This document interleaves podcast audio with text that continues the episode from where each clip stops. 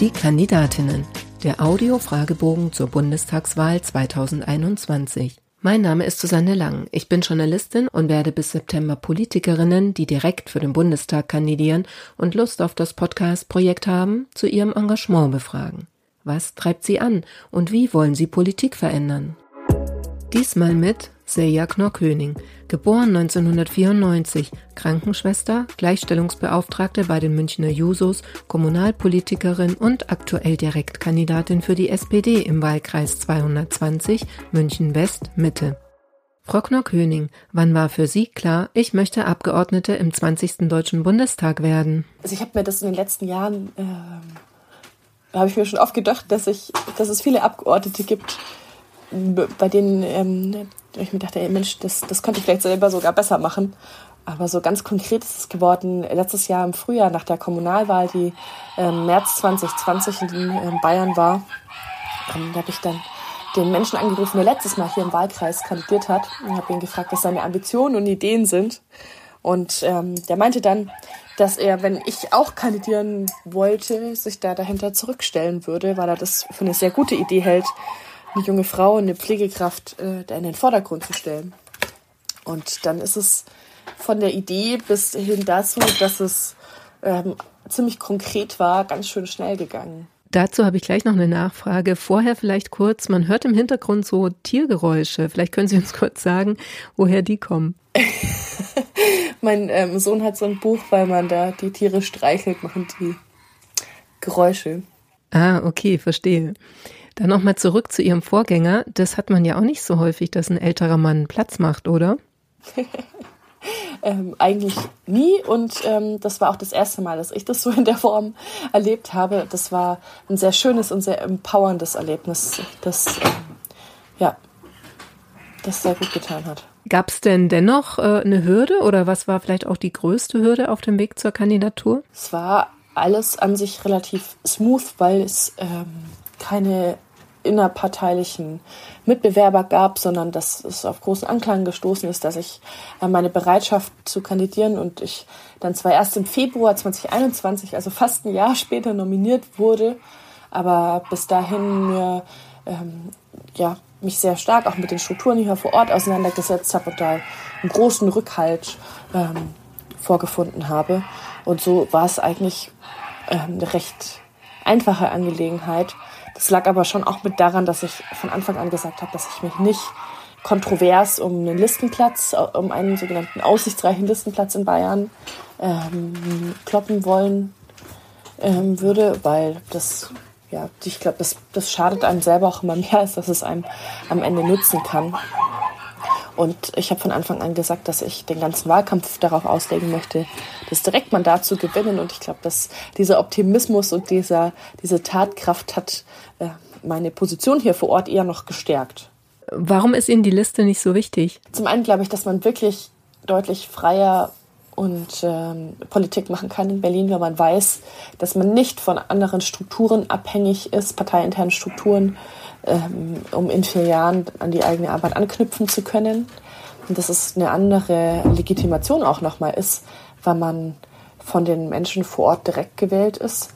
Und zum anderen, in vier Jahren habe ich ja trotzdem auch nochmal über die Arbeit, die ich jetzt im Wahlkampf auch geleistet habe, einen ganz anderen Stand. Und es ist eigentlich immer so, dass es eine Frau aus München gibt, die Abgeordnete ist und unsere amtierende ähm, und Stadtvorsitzende hat jetzt auch diesmal nochmal weitergemacht, die Claudia Tausend. Es ist absehbar, dass sie beim nächsten Mal aufhören wird und da werde ich sowieso die erste Frau aus München sein und ich glaube nicht, dass es mir jemand streitig machen will oder könnte. Und so ist es, ähm, geht es alles seinen Gang, ohne dass ich ähm, ja jemanden oder mich selber damit angreifen müsste. Das ist auch nicht die Art und Weise, wie ich selber Politik machen möchte. Erklären Sie in drei Sätzen, was Sie als Bundestagsabgeordnete erreichen wollen. Als allererstes ist es mir extrem wichtig, den Kolleginnen und Kollegen aus den Pflege- und Care-Berufen eine laute Stimme zu geben und einfach nicht nur zu glauben, nicht indem, nur indem ich glaube, dass ich ihre Stimme bin, nur weil ich Abgeordnete bin, sondern weil ich eine Anschlussperson in dem Bundestag für sie sein ähm, kann. Ähm, ich möchte außerdem Menschen repräsentieren, die wenig Geld verdienen, weil ich als Pflegekraft ungefähr das Medianeinkommen in diesem Land verdiene, nämlich ähm, ja um die 45.000 Euro brutto ist das höchste, was ich jemals als Vollzeitkraft bekommen habe. Und das Dritte ist, dass ich äh, in der SPD dafür kämpfen möchte, dass wir endlich die Kinderarmut überwinden. Mit zum Beispiel der Kindergrundsicherung und Investitionen in Bildungs- und Betreuungsinfrastruktur und Unterstützung für Alleinerziehende, eine andere steuerliche Begünstigung für Kinder anstatt Ehegattensplitting.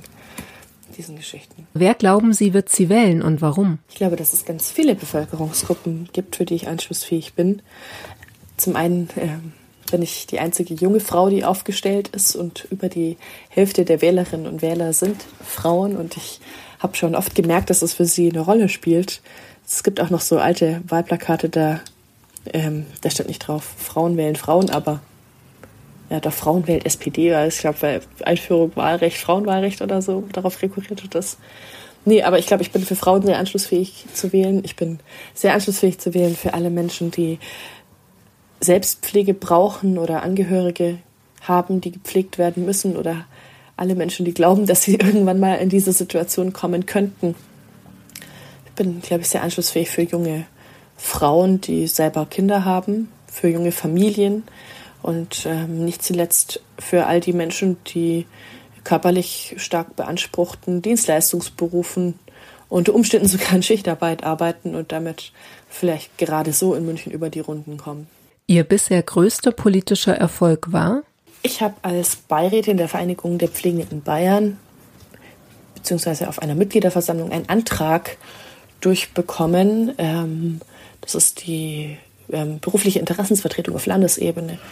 Und die werden einen Studienauftrag geben auf meinen Antrag hin, die neue generalistische Pflegeausbildung, wie sie seit letztem Jahr gesetzlich verankert ist, zu evaluieren. Und zwar aus Sicht der Auszubildenden selbst und aus Sicht derjenigen, ähm, die in der praktischen Ausbildung die Auszubildenden begleiten und ausbilden. Und das ist eine sehr, sehr relevante Perspektive, wenn wir erfahren wollen, was an dem Gesetz noch nicht so gut ist und wie wir äh, die Ausbildungs- und Rahmenbedingungen noch weiter verbessern können. Da bin ich sehr stolz drauf, ja.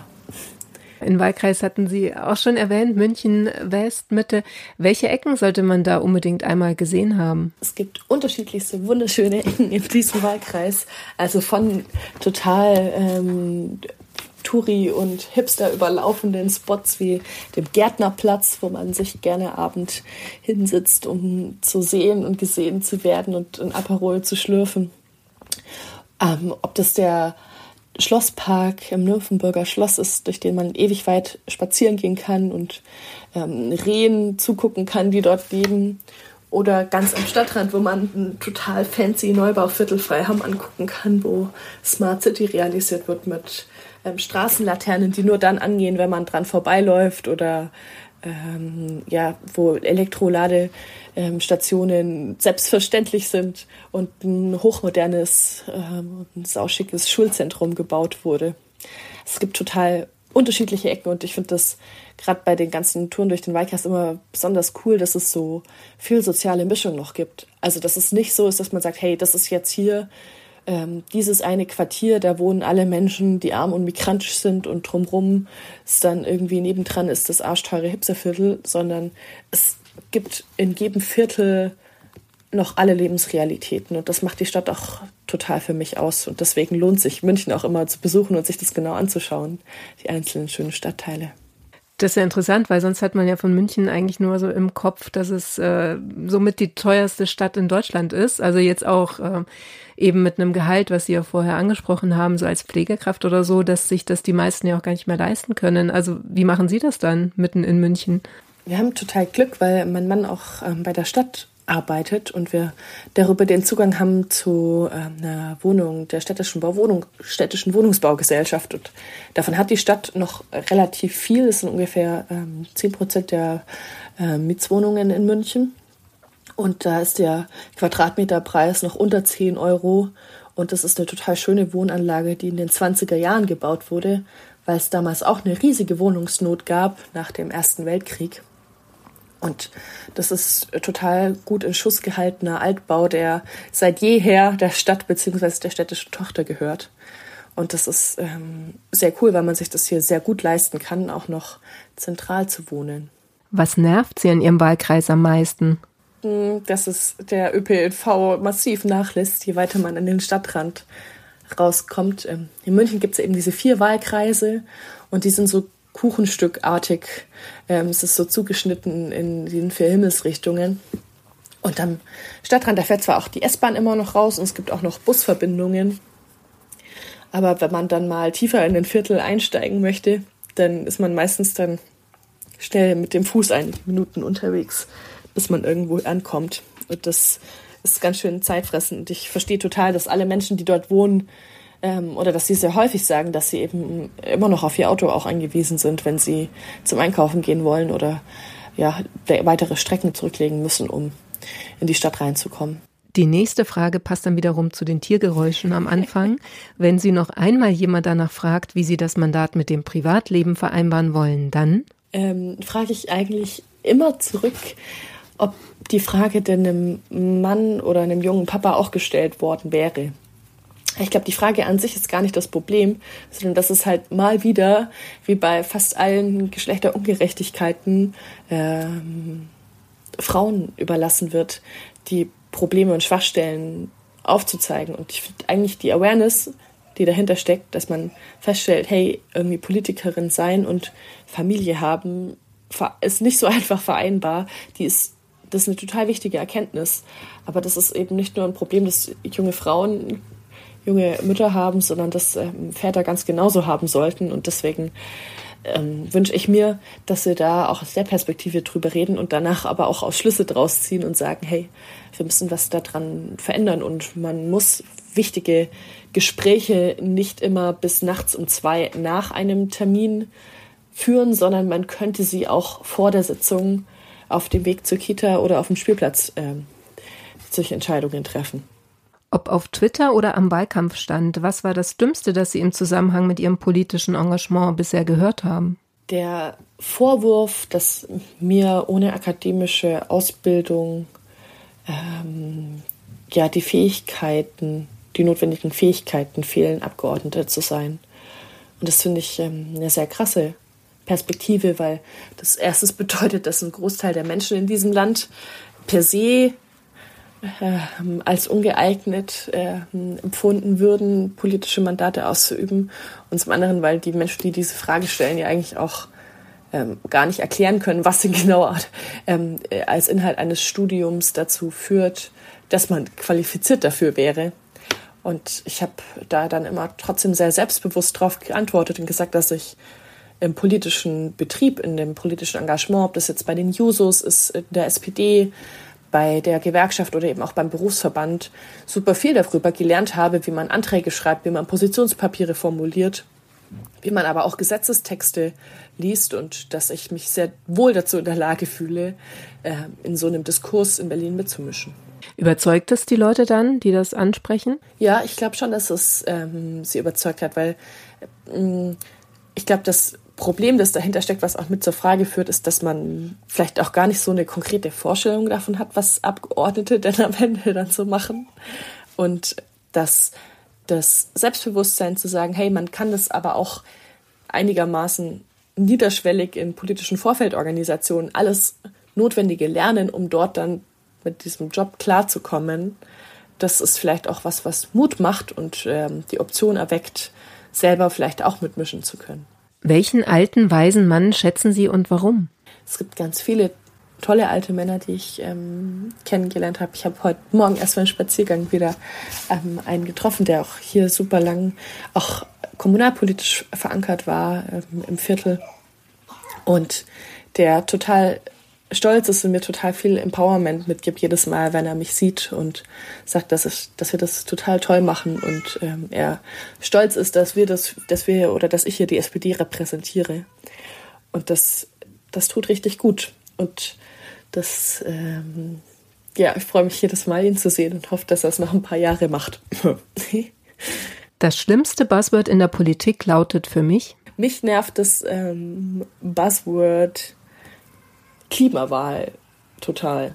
Weil es zwar auf jeden Fall unterschreiben würde, dass ähm, der Kampf um die Einhaltung der Pariser Klimaziele, die ähm, Reduktion der Emissionen und die, ja, das, den, den Klimawandel aufzuhalten, äh, den menschengemachten Klimawandel aufzuhalten, ähm, mit die größte Menschheitsaufgabe ist.